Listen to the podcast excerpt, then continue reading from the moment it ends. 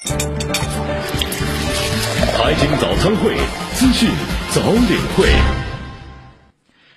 财经早餐会，我们来关注个人养老金的落地。银行业理财登记托管中心日前印发《个人养老金理财产品行业信息平台管理实施办法（试行）》，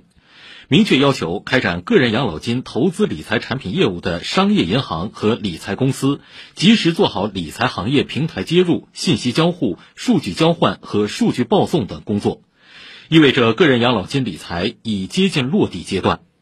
此外，近期以来，已有的保险、基金领域产品货架也再次扩容。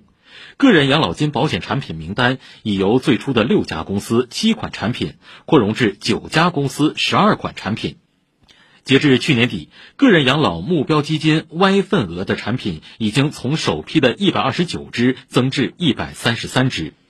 有业内人士指出，继账户开设后，丰富个人养老金账户内的产品，提升对投资者的吸引力，成为个人养老金新挑战。目前虽然账户开设人数多，但是实际使用的比例却相对较低。根据人社部网站的信息，截至去年末，个人养老金参加人数一千九百五十四万人，缴费人数六百一十三万人，总缴费金额一百四十二亿元，实际缴费人数仅有参加人数的百分之三十一点三七。与此同时，拓展客户也变得越来越难。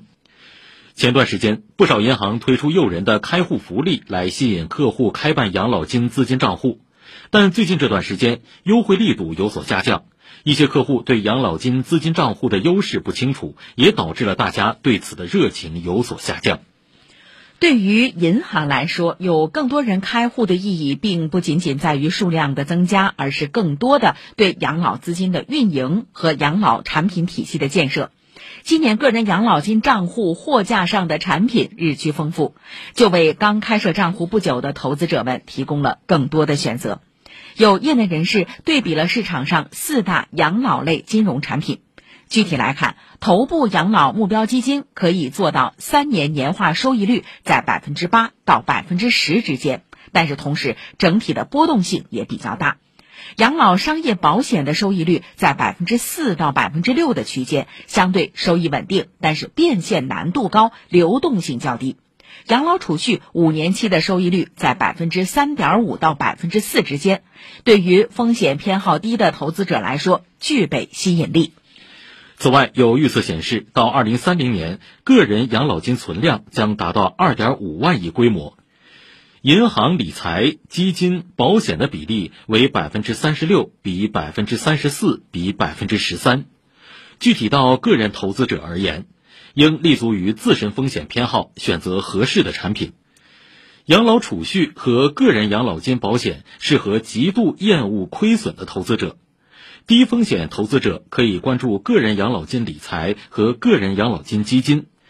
其中，个人养老金基金可重点考虑稳健型养老目标基金，目标日期二零二五、二零三零的产品；